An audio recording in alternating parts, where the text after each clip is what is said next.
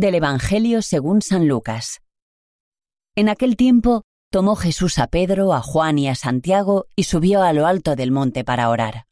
Y mientras oraba, el aspecto de su rostro cambió y sus vestidos brillaban de resplandor. De repente dos hombres conversaban con él. Eran Moisés y Elías que apareciendo con gloria hablaban de su éxodo que él iba a consumar en Jerusalén.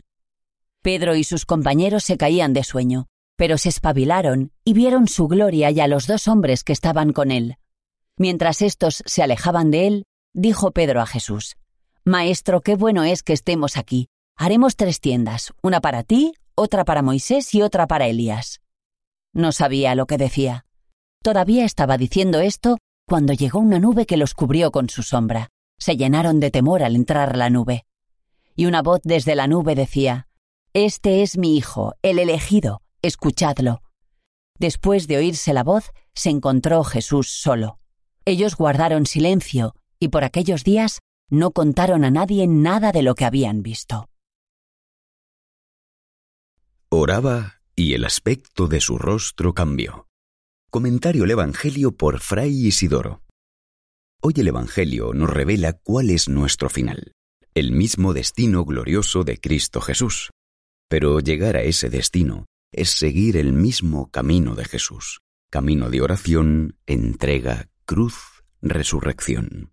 Ese recorrido implica subir con Jesús al encuentro con Dios, ir a la montaña, orar, estar pendiente de Él, ver su rostro que ahora resplandece, y ver que sus vestidos brillan de blancos, reflejando que así como Dios se envuelve de esplendor y majestad como en un manto, Salmo 104, 2, Jesús se envuelve en luz divina.